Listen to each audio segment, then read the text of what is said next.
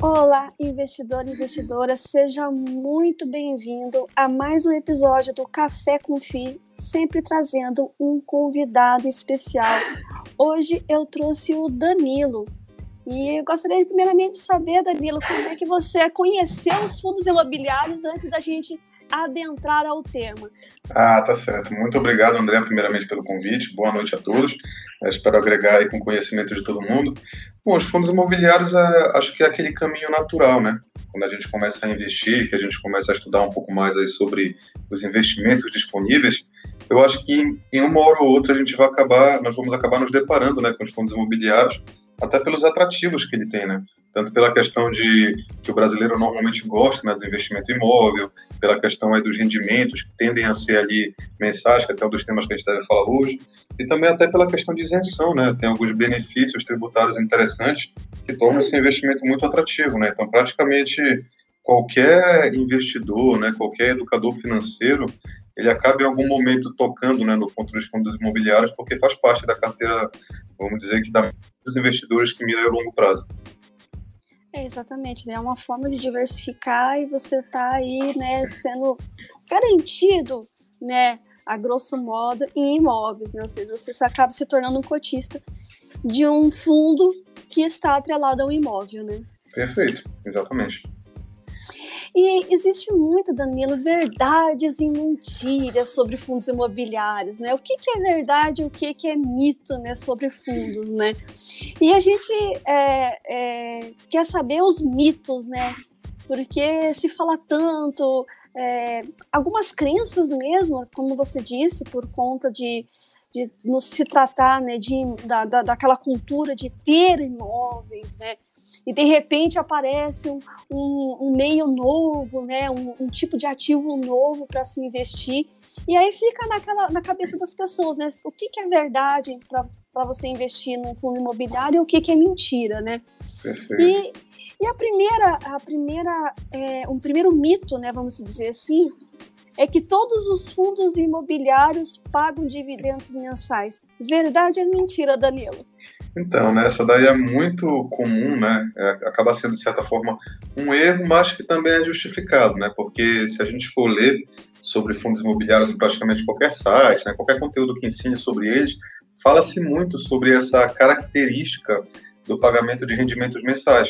Mas o que acontece na realidade é que os fundos imobiliários não têm essa obrigação de distribuir rendimentos mensais. Na verdade, a obrigação deles é semestral, mas convencionou-se, né? imagino que até por demanda do mercado, que a maioria acabou pagando isso né, de forma mensal. São algumas exceções só que vão pagar ele em outros períodos, né?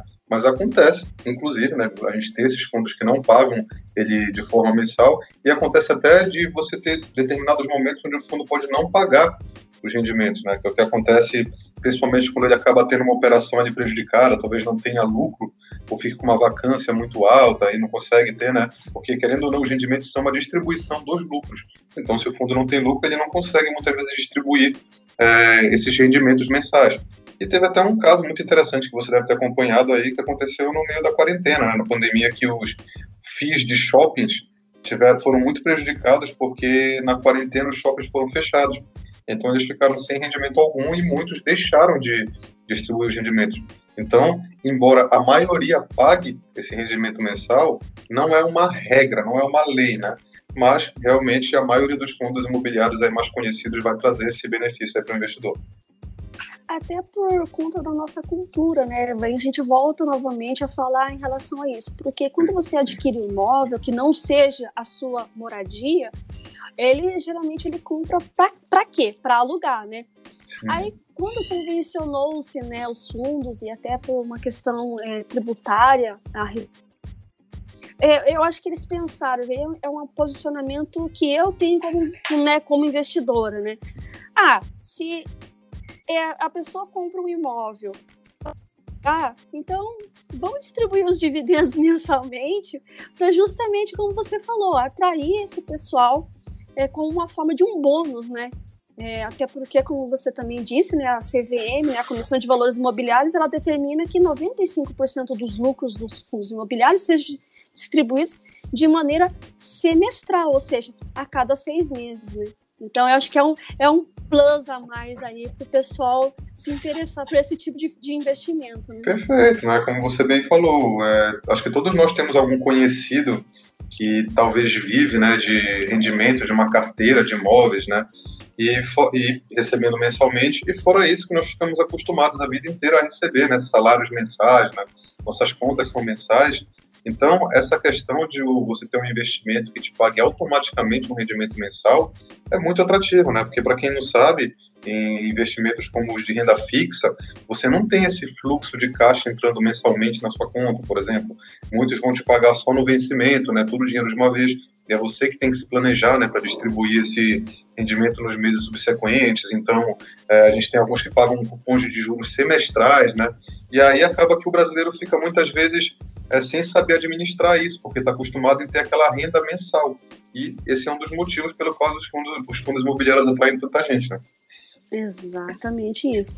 Porque, apesar, né, eu sempre gosto muito de, de comparar, né, e apesar de é, eles terem vindo pro, do, dos, né, a ideia dos Estados Unidos, apesar que lá nos Estados Unidos é uma empresa, mas a cultura americana ela, ela propicia isso, porque quando você vai é, arrumar um trabalho, você tem os rendimentos anuais, né?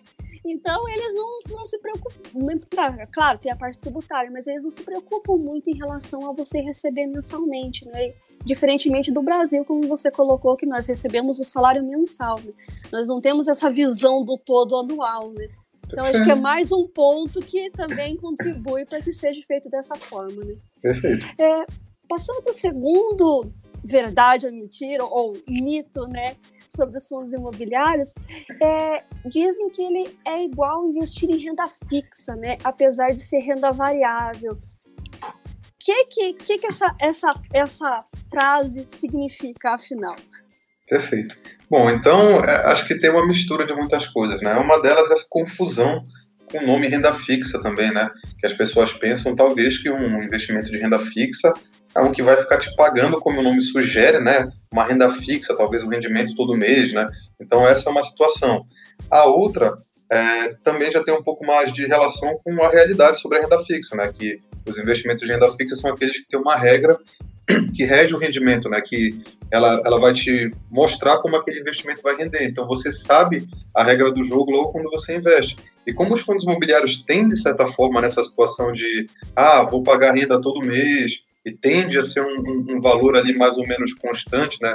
Oscila um pouco mais dentro ali de uma razoabilidade, muita gente associa, pô, é muito parecido, só que aí tem essas vantagens, né, de ser isento e tudo mais, eles acabam associando como se fosse uma renda fixa, o que não é uma realidade. Porque nos fundos imobiliários, quando a gente compra uma cota de um fundo, é, você agora comprou parte, né, uma parte muito pequena de vários imóveis. Você é dono, né, de certa forma, daqueles imóveis. E o que acontece? O preço dos imóveis varia ao sabor do mercado. Né? Então, de acordo com as expectativas futuras, né, se é, aquele setor que os imóveis atuam, ou então é, como aqueles imóveis estão performando, aquilo lá pode valorizar, pode desvalorizar. Então, no dia a dia, se você acompanha a cotação é, do valor da cota que você comprou, você vai ver que ela fica oscilando. Tá? E isso já não condiz com uma renda fixa, tá? porque não é uma regra para essa oscilação. Pode ser que caia de um dia para o outro 15%. Não tem nada que proíba, assim como também pode crescer 30%, e não tem nenhuma regra que você saberia antecipadamente se aquilo iria acontecer. E até mesmo em relação aos próprios rendimentos, como a gente falou, existem ocasiões onde o fundo pode deixar de pagá-los. Pode ser que pague, às vezes o, o fundo vai lá e vende um imóvel, né, fica com dinheiro em excedente que ele pode distribuir, pagar os, alguns rendimentos muito maiores por um período curto de tempo, né, um rendimento não recorrente. Então, nota-se que não é uma regra. Né? Existe um certo, uma certa expectativa do que pode acontecer, mas não tem nenhuma regra predefinida em relação ao rendimento. Então, seria realmente um mito. Né? O, o fundo imobiliário não substitui uma renda fixa por essas características. Exatamente, eles são bem é, diferentes. Né? A renda fixa, você tem, como você disse, você tem uma previsibilidade do quanto você vai ganhar ao final, né? Ou eu, eu invisto, num, vamos supor, num CDB, ou num LCI, ou num LCA, e eu tenho a previsibilidade de quanto eu vou receber ao final, né, no vencimento. Já no fundo, você tem uma prévia né, de quanto você vai receber pelos dividendos mas a cota ela oscila, né? Num dia ela está, pode estar com deságio, no outro ela pode estar com ágio, ou ela pode, no, mesmo dia, ela, ela não oscilar tanto. Então vai variar muito da liquidez, vai variar muito do mercado, das notícias, enfim, tem uma série de fatores aí que vão implicar, né? Então, não, pessoal, não é renda fixa. Não tem... É exatamente isso. Tem uma frase que eu, que eu vou até colocar lá também, né? Que tipo, é, se a pessoa começa a investir sem ter uma expectativa alinhada com a realidade, né? Ela vai se tornar uma investidora frustrada. E investidores frustrados, frustrados tomam péssimas decisões, tá? Porque a pessoa entra no no investimento com aquela cabeça de renda fixa, né? Que o negócio vai só crescer, que todo mês vai ser uma constância de rendimento. E aí, quando ela passa por uma, vivencia ali uma oscilação de mercado, principalmente aquelas negativas mais altas, a pessoa fica, meu Deus, o que aconteceu? Nossa, deixa eu vender antes que eu perca todo o meu dinheiro. E ela vai lá e realiza um prejuízo totalmente desnecessário, né?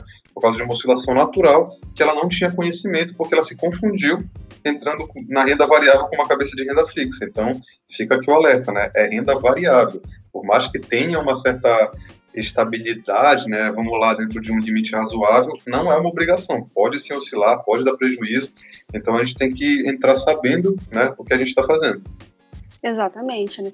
Ela oscila menos, pessoal, do que uma ação, mas ela não deixa de oscilar porque ela está na renda fixa, na renda variável, e não na renda fixa. Perfeito. É, vamos para o terceiro mito, Danilo. Não há cobrança de imposto de renda em fundos imobiliários, né? A pessoa pensa que ele vai abraçar o leão, né? Feliz da vida, uhul, não vou pagar em momento algum. Isso é uma falácia, né? Isso é um mito, né? Perfeito. É, é porque o que acontece, né? Um dos grandes atrativos dos fundos imobiliários, né?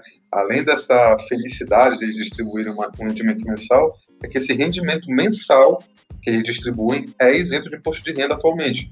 Tá? Existe né, um, uma certa especulação se nessa nova reforma tributária que o ministro está pensando em taxar talvez ali dividendos de ações, se isso vai se estender a fundos imobiliários ou não. Então está tendo ali um, toda um, um, uma especulação em relação a isso. Mas atualmente os rendimentos são isentos. Mas notem, os rendimentos mensais se você compra uma cota de um fundo a 100 reais, por exemplo, e ela valoriza, né, no decorrer de alguns anos, para, sei lá, 300 reais você vende, você vai pagar, sim, uma alíquota de, 200 por, de 20% em cima desses 200 reais de lucro que você teve. Tá? E outra coisa importantíssima, que muita gente que investe em renda variável, sem saber o que está fazendo, não se atenta. Na renda fixa, o, o imposto de renda ele é retido na fonte. Ou seja, você não precisa se preocupar em pagá-lo. Quando vão te devolver o seu dinheiro, já devolvem com ele descontado. Na renda variável, não. Na maioria dos casos, é você que, depois de aferir ali o lucro, tem que fazer os cálculos de quanto vai dar de imposto, ir até o sistema ali da Receita, né, lá no Cical, que gerar um DARF, né, que é o documento de arrecadação da Receita Federal, para efetuar o pagamento desse imposto entendeu? Então, é, existe sim cobrança de imposto de renda nos fundos imobiliários quando a gente está falando de ganho de capital na venda de cotas, mas por enquanto o rendimento mensal deles é realmente isento. E a gente espera que continue assim, né? Exatamente, senão o leão ele vai dar uma bocanhada até nos nossos suados centavinhos de rendimento, né? Com certeza. é, outro, outro mito, né? É mais seguro investir em imóveis do que fundos imobiliários. Né? A gente volta novamente a falar da cultura e né, dessas crenças que limitam em relação aos investimentos, né, Danilo? Poxa, essa daí a gente pode falar bastante, né? Porque. Opa, é fica à vontade. Das, é, que é uma das maiores dúvidas né, que eu vejo que as pessoas têm. Porque o que acontece se a gente for falar de um investimento imóvel? Notem que aqui eu não estou falando de quem está naquela questão de, ah, vou comprar a casa própria não. Aqui eu estou falando de quem já tem sua moradia, estava pensando em adquirir um imóvel para alugá-lo e ter essa renda mensal do imóvel. Tá? Então é nesse contexto. Aí nesse contexto, né, já tem minha moradia, independente de qual seja, de como seja, estava pensando em comprar um imóvel né, para alugar ele para terceiros e receber aluguel. Aí, nesse caso, é melhor comprar um imóvel ou é melhor você investir em fundos imobiliários? Eu diria que para a gigantesca maioria dos brasileiros, tá, eu vou já explicar por quê, seria mais vantajoso e mais seguro você investir em fundos imobiliários. O primeiro motivo é o valor, né? O valor unitário de um imóvel, por mais barato que seja, ele já acaba sendo um grande impeditivo, né? Porque, vamos lá, você não acha um imóvel de 5 mil reais, né? De mil reais. Você vai achar um imóvel de 100 mil, meio milhão, um milhão de reais. E aí, quando a gente parte do pressuposto que uma boa carteira deve ser diversificada, quanto dinheiro você tem que ter para que você consiga diversificar sua carteira com imóveis, entendeu? Então, é, obviamente que isso daí seria um, um, negócio que, a princípio, se aplicaria para uma parcela muito pequena da, da população brasileira que já tem milhões investidos e aí pode dizer, ah, eu vou comprar por conta própria vários imóveis aqui e montar uma carteira diversificada. Mas para quem está começando a investir, isso não é uma realidade. E o que é pior, as pessoas fazem muitas vezes financiamentos né, para para comprar um imóvel. Ou seja, você passa 20, 30 anos sem ter lucro algum, para só lá no final, quando você compra efetivamente o imóvel, você começa a lucrar. Enquanto que uma cota de fundo imobiliário custa, sei lá, 100 reais, 150, 200 reais, e já é lucro imediato. Você comprou uma cota, pelo valor que seja, vamos lá, 100 reais, e mês que vem você já está lá recebendo seus 50 centavos de provento daquela cota, que já é lucro. Não, não, você não está financiando aquela cota. Então, o primeiro motivo é a diversificação, né? Pelo qual é mais seguro investir em fundos imobiliários do que imóveis. Você consegue, é, com pouco dinheiro, comprar cotas de vários fundos, sendo que uma única cota já é diversificada. Você tem cotas de fundos aqui que tem dezenas né, de, de imóveis, então é, com 100 reais é como se você tivesse comprado um pedacinho de, sei lá, 20 imóveis. Enquanto que com 100 reais você não comprava nem a maçaneta da porta de, de um imóvel normal, entendeu? Que dirá começar a ter algum tipo de rendimento, né? Então, esse é um dos pontos que eu acho. O segundo ponto é, tem relação ao tipo de imóvel e tipo de inquilino, né? Como a Andrea bem sabe, né? Os imóveis que estão nos fundos imobiliários não é o sobradinho do Zezinho, né? Normalmente são lajes comerciais gigantescas, né? galpões logísticos de primeira linha, hotéis ali, então são imóveis de alto padrão imóveis que se a gente ainda fosse levar para essa lógica de você comprar por conta própria, dificilmente você conseguiria comprar um único imóvel desse, né? Quem dirá diversos. Então, você, com a sua cota lá de 100, com a sua cota modesta de 100 reais, você já tem um tijolinho ali de vários shoppings, de várias lajes corporativas, é, corporativas lá gigantescas, que vão, te, ou seja, que são imóveis que tendem a se valorizar, né? Porque imóveis de alto padrão, eles são sempre procurados, né? E, obviamente, os fundos que profissionalmente atuam nessa área vão escolher imóveis que tendem a se valorizar. Não vão comprar imóveis ali, você leigo, escolhendo imóvel num bairro que você acha que talvez no futuro vai crescer, né? Então tem essa, essa situação e os inquilinos, né? porque os inquilinos, por exemplo, de um fundo imobiliário são grandes empresas, né? está falando ali, sei lá, da Petrobras, Braskem, várias outras empresas lá que é, são empresas gigantescas com fluxo de caixa absurdo que podem arcar com esse custo, né? Que não é qualquer Pô, você tem um imóvel que está com inquilino pessoa física, ele furou o pneu do carro do cara no mês, às vezes ele já tem animador de barriga financeira e atraso do pagamento, né, do aluguel e tal. Dificilmente isso vai acontecer em um fundo imobiliário. Então, é, esses são alguns pontos, né? Não sei se você quer acrescentar mais alguns, André, em relação a essa questão da segurança de você investir em fundos imobiliários frente a imóveis. Não, e, e, a própria questão de você lidar com o inquilino, né? Quando você tem um imóvel próprio para alugar, você tem questões assim burocráticas tremendas em relação ao inquilino, né? Isso já é um, um, fator impeditivo, né? E o risco dos fundos imobiliários, por exemplo, de não receber um aluguel é mínimo, né? É, então, até porque eles, eles geralmente, como você disse, quando eles são multi, né, multi-inquilinos, eles têm multi-imóveis, então se um deixar de pagar, mesmo que deixe, que deixe ali, é, aquele imóvel, você tem os demais para fazer essa compensação, né? Então aí já é, é um fator interessante. Outra, outra, outra questão, né, Danilo, que você pontuou muito bem, né? É, nós, réis mortais, para comprar um, um imóvel de alto padrão, nós vamos ter que despender muito dinheiro, né? Ainda mais se for alto padrão, com a boa localização e aqueles mais procurados por empresas, né? Então, aí que aí que nós não conseguiríamos mesmo, né? Perfeitamente. E ainda e... tem um ponto. É, pode falar. Ah, não, desculpa, te interromper. Não, não, pode é, falar. Não, que é o que eu acabei não citando, que é a liquidez ainda, né? Sim. Vai vender um imóvel numa dificuldade, né? Para você ver a dor de cabeça que é, paga imposto, paga um monte de coisa. E às vezes, vamos lá, vamos dizer que você tem um imóvel de 500 mil reais que te paga 1.500 de aluguel. Às vezes você está precisando de 50 mil reais ali para uma urgência. Você vai ter que vender o imóvel inteiro e abrir mão daquele rendimento. Provavelmente abaixo do preço, né? Porque vai ter que vender rápido. Você não consegue vender só a sala do imóvel, né? Enquanto que nos fundos imobiliários a gente consegue vender por cota. Se você tivesse 500 mil reais em cotas de fundos imobiliários, você ia lá e vendia, por exemplo, 50 mil reais em cota. E pronto, você tinha os seus 50 mil reais e os 450 mil que estão ali disponíveis continuariam rendendo para você normalmente. A venda é muito mais fácil, basta você ir lá na, no home broker, anunciar lá que der uma ordem de venda, liquidação é super rápido, o dinheiro cai na sua conta, sempre tem gente querendo comprar, né? Para a gigantesca maioria dos brasileiros, a liquidez de fundo imobiliário não é um problema, talvez seja problema às vezes para investidores institucionais, né, que movimentam muitos milhões ali por operação, mas para pessoas que movimentam milhares de reais, costuma se comprar e vender sem dificuldade alguma entendeu? Então é outra coisa, né? Você está ali com aquele imóvel que é todo o teu patrimônio, ali conseguir, comprei, tá alugado, aí deu um imprevisto, precisa ali de 50 mil reais, o que, que você faz? Você chora, né? Ou vai vender lá o imóvel, não tem muito o que fazer. Com fundos imobiliários você vai ter opções.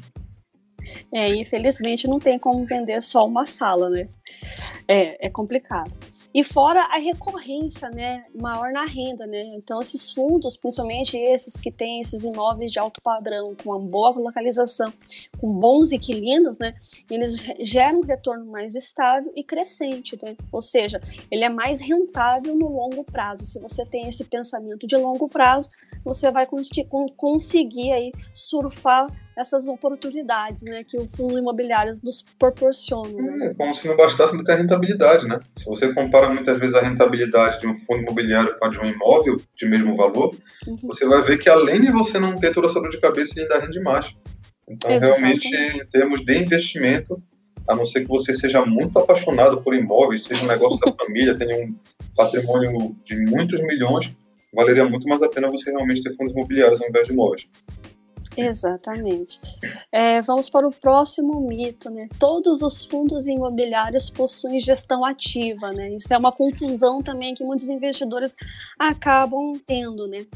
Perfeito. É, para quem não sabe, né, uma gestão ativa, a gente fazendo aqui um contraste entre a gestão ativa e a passiva, a gestão ativa é quando você tem um fundo que tem ali um benchmark, né, ele tem um objetivo, algum índice de referência, e ele tem como objetivo muitas vezes superar aquele índice, né? Ou às vezes realmente trazer um retorno ali acima de algum indicador de mercado, né, acima da inflação. E é o que acontece, o gestor do fundo fica ativamente né, buscando oportunidades, né, tentando às vezes ali comprar, vender ativos, aí ele vai lá e quer vender ali o um imóvel, comprar um outro, porque ele quer bater aquela meta do crescimento. Então, muitos fundos imobiliários hoje têm esse tipo de gestão ativa, eles estão constantemente buscando oportunidades, tá? O que pode ser uma coisa boa ou pode ser uma coisa ruim, porque quando a gente fala de gestão ativa, é, os incentivos, muitas vezes, na minha opinião, acabam sendo meio é, nocivos, né? Porque o investidor brasileiro como um todo, ele não é qualificado, ele é um investidor muito leigo, então eles buscam muito o que rendeu mais. E aí isso acaba dando um incentivo para gestores ativos se arriscarem muito, né, muitas vezes no mercado, para trazer algum belo rendimento ali naquele ano para atrair investidores, e aí ele tem que continuar se arriscando para manter aquilo, senão ele perde os investidores. Então, esse seria, seria uma faceta da, da gestão ativa um pouco nociva, que nos fundos imobiliários é menos é, aparente, porque fundo imobiliário não pode se endividar, né, ao contrário de empresas. Né? Então, o fundo imobiliário ali tem que trabalhar com o que ele tem. Então, isso não acaba sendo uma grande desvantagem. Mas, aí a gente tem a gestão passiva, que é quando não tem um gestor ali ativamente tentando superar alguma referência. Você tem algum índice, né? Um índice muitas vezes é um segmento, uma carteira teórica ali de ativos do mercado que a gente faz para acompanhar né, o desempenho, por exemplo. Ah, eu quero saber qual é o desempenho das ações como um todo. Você tem o índice Bovespa, né, o Ibovespa, que é uma carteira teórica com, com uma metodologia própria né, de seleção de ativos que representa ali a média global do mercado, assim como, por exemplo, no, em fundos imobiliários a gente tem o IFIX. Tá? E aí o que acontece? Existem fundos passivos que eles não têm como objetivo superar algum índice, apenas replicá-lo, o que muitas vezes pode ser interessante dependendo do índice, né? E aí o que, que vem acontecendo recentemente? A gente tem alguns fundos sendo criados, como por exemplo o Kisu 11, né, da, da Kilima, Kilima, não sei como é que pronuncia, a Suno, né, que ele segue o índice Suno 30, que foi um índice que a Suno Research criou, é, separando ali, se eu não me engano, os 30 fundos imobiliários mais relevantes do IFIX, né, somando ali é, fundos de tijolo, fundos de papel, fundos híbridos, excluindo ali fundos de fundos. E aí ele divide eles com peso iguais, então pega 30 fundos, divide cada um, lá representa 3,33% do índice, e é isso. Ou seja, é, um, é uma carteira com uma regra objetiva. Nenhum fundo lá vai representar nunca mais ou menos do que 3,33. Todo rebalanceamento vão ser vendidas e compradas, compradas cotas para manter aquele rebalanceamento. E os fundos têm que atender aqueles critérios de serem os 30 mais relevantes ali do IFIX, que normalmente estão entre os melhores. Tem um critério também de pagamento de dividendos. Então, é como se fosse uma peneira automática que a cada X meses, quando vai rebalancear o, o a carteira do índice, vai ser feito o um rebalanceamento também nesse fundo, né, o FISU 11, que segue a carteira do índice Suno 30. Então, por ser uma gestão passiva, ela acaba trazendo algumas vantagens. Primeira, normalmente tem-se em gestões passivas uma taxa de administração menor, porque como você não precisa ter uma equipe altamente capacitada apenas para replicar né, o que um fundo faz, você costuma pagar um valor menor de taxa de administração. E existem muitos estudiosos, né, cito um deles aí, o John Bogle, criou, que escreveu aquele livro O Investidor de Bom Senso, que fala que normalmente os índices tendem a ganhar decisões humanas assim, né, a longo prazo, né? Porque quando a gente está falando de um ser humano tomando decisões, você tem um psicológico por trás, né? De querer render mais, de querer aproveitar uma oportunidade, às vezes erra. Aí tem o ego, né, narcisista, às vezes não aceita perder e toma decisões ruins a longo prazo, né? A curta às vezes está bem, mas aí você pega em 10 anos a pessoa acaba tendo ali um prejuízo. Enquanto que um fundo, como ele tem um fundo passivo, né, que segue um índice, tem aquela regra objetiva, é como se fosse um robô. É tipo assim, esse, esse ativo segue as regras? Segue, então tá no, tá no fundo. Não segue, então tira. É, tá acima de 3,3, então vende. Tá abaixo de 3,3, então compra. E pronto. E segue-se dessa forma. Então, hoje a gente tem esse tipo de opção que, na minha opinião, são sensacionais. Eu até seria, teria sei lá, não sei se é audácia, vai, de dizer que uma pessoa poderia pautar uma estratégia totalmente em gestão passiva, entendeu? E ela estaria muito bem ali, provavelmente teria um resultado bem interessante a longo prazo. Então, eu acho que essa é uma tendência que veio para ficar e provavelmente vai trazer ainda muitos frutos aí nos próximos anos. Mas aí eu te pergunto uma coisa, é, é, eu, por exemplo, vamos supor que esses, esses rendimentos acabem sendo tributados. Você acha que ele vai impactar na gestão passiva? Essa questão? Olha, isso daí é, a gente não tem nenhuma referência, pelo menos não que eu conheça, né, de ativos semelhantes a fundos imobiliários que são tributados fora do Brasil, né? Por exemplo, os REITs eles têm algumas diferenças importantes, né, que Sim. acabam fazendo com que não seja uma referência, né, para uhum. os fundos imobiliários. Então, efetivamente a gente vai ter que esperar para ver. Mas eu acho sim que vai ter algum impacto um pouco mais sério sobre os fundos imobiliários, porque, querendo ou não, o atrativo principal deles né, são os rendimentos. Mas a gente sabe também que o mercado se adapta. Né? Eu estava lendo também uma matéria recente, que até deixou ali um pouco mais esperançoso, por assim dizer, né, que agora a gente tem aqueles fiagro né, do agronegócio, Sim. que aí eles estavam começaram com uma legislação ali que ia tributá-los. E aí eles pressionaram, né, pra, falando ali que como eles, eles são muito semelhantes aos FIIs normais, e aí derrubaram né, tributação, eles ficaram sem é, imposto. E o agro é um setor muito forte aqui no Brasil, né? Então, essa é um aliado de peso, né?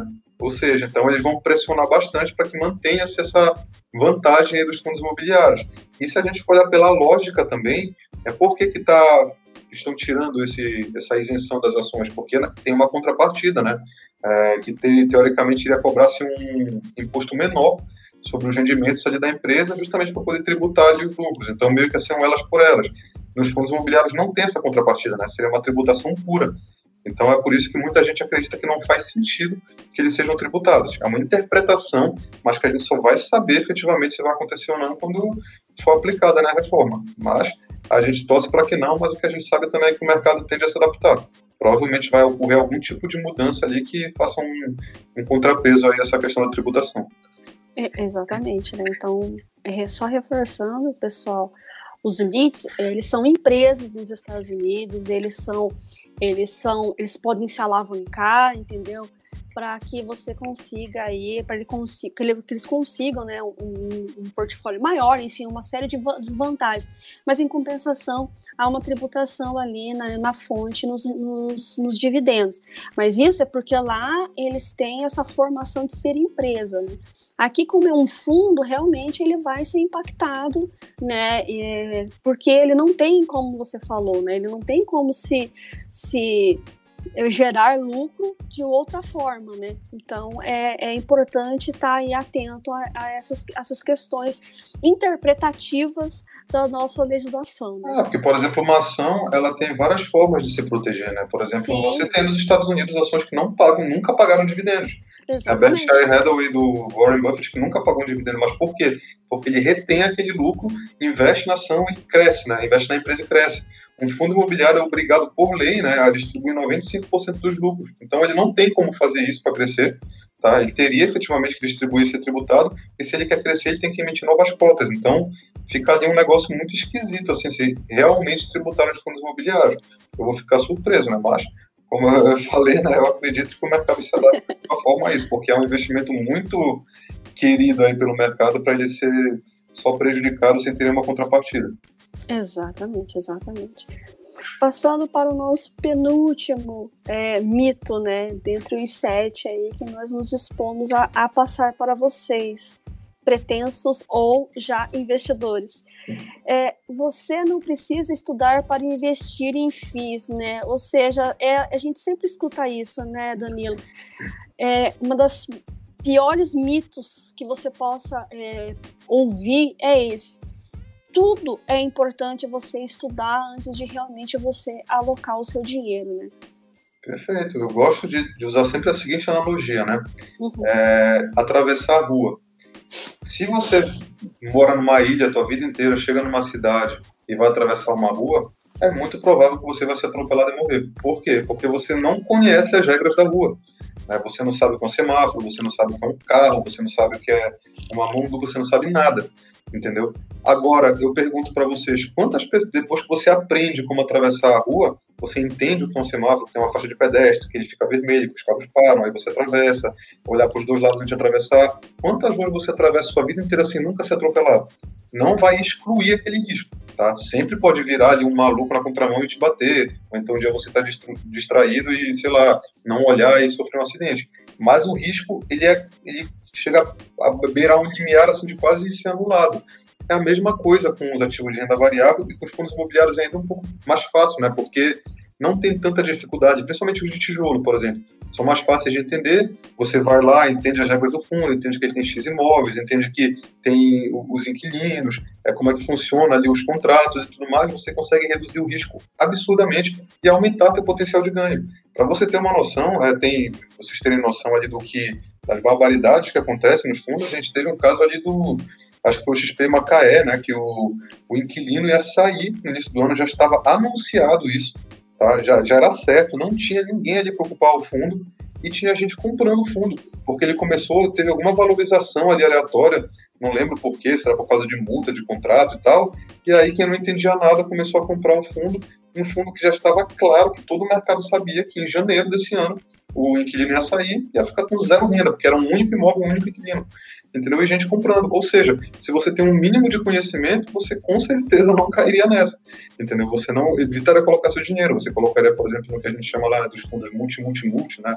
São os multi-inquilinos, é, multi-imóveis e multi-localização, que é você dilui seu risco absurdo, você consegue entender um pouco mais você minimiza muito o seu risco e aumenta a tua expectativa de retorno. Então, esse daí é um mito terrível, né? Todo mundo tem sim que estudar antes de investir em qualquer coisa, tem que entender no que está investindo para depois não, não tomar um prejuízo que poderia ter sido facilmente evitado. Exatamente, né? É, Lembre-se sempre, é, investidores, que os fundos imobiliários eles são ativos de renda variável, e assim como as ações, eles precisam ser estudados, analisados antes de você tomar uma decisão de investimento.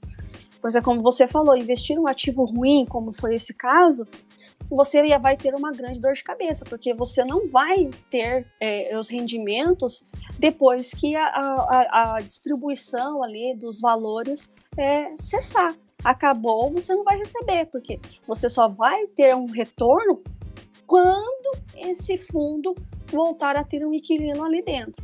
Então, investir é um assunto importante e assim deve ser tratado. Né? Investir em conhecimento e aprendizado é o que de fato vai te levar à liberdade financeira. É, já está num país onde quem investe já é a minoria, né? Já é tão difícil você poupar e investir, para você chegar e investir errado, né? E perder o seu dinheiro realmente não faz sentido. Né? Exatamente. Então, estudem, é, escutem é, é, bons, bons é, materiais, leiam bons materiais, para que realmente você consiga tomar, mitigar o risco. Risco sempre vai ter.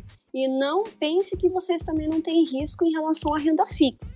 Tem sim. Então é importante você estudar qualquer ativo que você queira investir, como o Danilo diz. E para ir finalizar, Danilo, o papo de papo tá maravilhoso, pessoal. Eu espero que também vocês estejam gostando aí, é, escutando esse podcast. De preferência com um cafezinho, né? Porque ele vai, ele vai ao ar é, toda quarta-feira às nove da manhã. É, mas não nada me impede de você escutá-lo à tarde, escutá-lo é, à noite ou mesmo de madrugada estudando, né? Com certeza. É, o último mito é que tem muito a ver né, com a cobrança dos impostos de renda é que não dá nada. Se eu não pagar esse DARF aí, tá tudo certo, o leão vai ser muito bonzinho. Eu não sei onde eles tiraram esse, é, esse mito, né? Essa, essa crença dessa verdade, porque a Receita Federal ela sabe de tudo e ela cobra e ela cobra caro, né? Opa, com certeza. Se tem uma coisa que o Brasil não falha, né? em recolher aquele impostozinho que ele tirar parte dele ali do bolo, né? E o que muita gente não sabe também é que já existe, quando você faz uma venda com lucro, em ações e fundos imobiliários, um imposto de nome bem sugestivo, né? Chamado dedo duro, que é um pouquinho, um 0,00 alguma coisa ali do teu lucro, que é só para avisar a receita que você teve lucro. E ela vai ficar só esperando para ver se você vai pagar ali o teu imposto na data, né? E aí, se você não pagar, você começa simplesmente a ter multa, né? Que oscila em torno de 0,33% ao dia, que chega a se limitar em 20% do valor devido. E se você não pagar, pode acontecer aquela situação de você ser chamado carinhosamente né, para conversar, prestar contas ali com, com a Receita, e vai estar sujeito a uma série de coisas que só Deus sabe, né? O que pode ser que são aquelas que a gente descobre nos piores momentos, né? Você vai tirar seu passaporte descobre que o CPF está bloqueado, sei lá. Uhum. Então, Isso pode mesmo. acontecer. Tá? Aquilo lá acumula, você não sabe, porque você investiu sem estudar, você não sabe que você tem que gerar o DARF pagar, aí você não paga e fica ali acumulando juros, o negócio fica ali pesando e você não está atento. Em determinado dia, quando você percebe, tem ali um valor para pagar e você está com uma série de restrições e vai dar uma dor de cabeça gigante para conseguir removê-las. Então, pessoal, saiba, vendeu um fundo imobiliário, qualquer real que você tem de lucro, você tem que gerar um DARF. Tá? Só que o DARF só pode ser gerado a partir de 10 reais de imposto, então se você teve menos do que isso, você tem que anotar em algum lugar, esperar né, acumular os 10 reais ali para poder gerar e pagar. Mas fique tranquilo que a Receita não vai esquecer, tá? Entendeu? Ela está só fingindo que não está olhando, mas ela sabe que você está devendo. E se você vacilar, aí o leão vai atrás. ele vai de braços abertos, né, pessoal? Então, só reforçando, né, em relação a essa questão, né, que ao vender, quando você vende sua cota com lucro, é, incide sobre esse lucro 20% de imposto de renda, né? E o DARF, né, que é o documento de arrecadação da Receita Federal, né, que você vai lá preencher ele desde que tenha, que você acumule esse valor a mais de 10 reais, né? Ou seja, o imposto tem que ser maior do que 10 reais. Tipo, deu 11, 10,50. 11 reais você vai lá e, emite o DARF. Ele faz é, é, via web, né? Hoje existe o Cicalc Web, Cicalc Web, ele é bem tranquilinho para vocês emitirem esse DAR. Então, a título de exemplo, né? Hoje nós estamos gravando esse podcast dia 7. Você vendeu hoje com lucro. Então, você vai pagar no último dia útil do mês de julho caso você tenha feito essa operação hoje. E não se esqueça, pessoal, não pagar seus impostos é crime. Então, isso vai te dar uma série de dor de cabeças com relação ao seu CPF, com relação à multação, até mesmo ao seu passaporte, como você disse. Então, pessoal, é, eu sei, eu imagino que vocês devem ter gostado desse bate-papo e agora vocês vão refletir, né, e não vão cair nessa armadilha desses sete mitos relacionados aos fundos imobiliários. Danilo, eu quero te agradecer imensamente pelo maravilhoso bate-papo. E só uma curiosidade, pessoal, é, antes do Danilo passar a palavra para o Danilo, eu conheci ele através de, uma, de grandes pensamentos dele que estão aí espalhados pelo Google. E eu resolvi é, conhecer o trabalho dele, porque eu achei muito interessante a frase. E realmente ele tem um trabalho fantástico, um, um grande artista, eu diria. e que é um grande é, educador financeiro. Muito então, obrigado. Danilo, então, Danilo, muito obrigada por esse bate-papo e espero em outros momentos é, nós pudermos aí é, disseminar esse conhecimento que eu acho que é, é, fundamental, né? Ainda mais hoje que eu vi uma notícia que tem não sei quantos milhões aí ainda sendo investido na poupança, né? Ou seja, perdendo dinheiro para a inflação. Danilo, muito obrigado.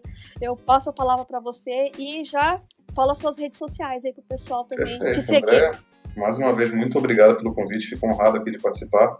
Sempre acho muito válido né, a gente conversar sobre esse tema aí que é tão importante para a população. Acho que ainda está tão incipiente, né, ainda está tão no início. A gente precisa realmente trazer esse conhecimento para cada vez mais pessoas, porque aí o país cresce como um todo, né?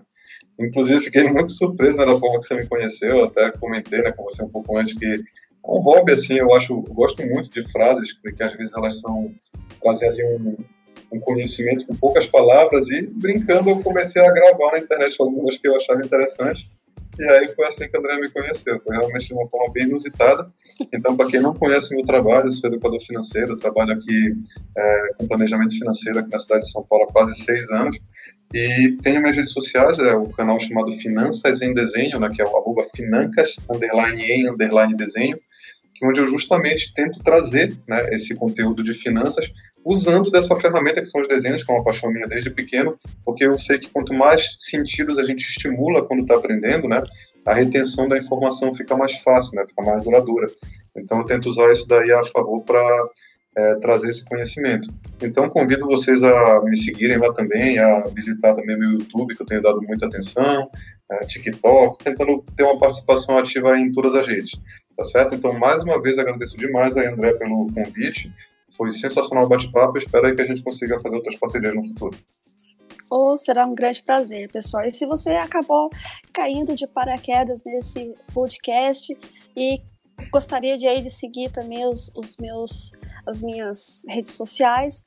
O meu Instagram é arroba underline Andrea DS Costa e meu canal no YouTube é andreas.costa. Muito obrigado, pessoal, e eu vejo vocês no próximo episódio com um grande ou uma grande convidada. Até a próxima. Boa noite.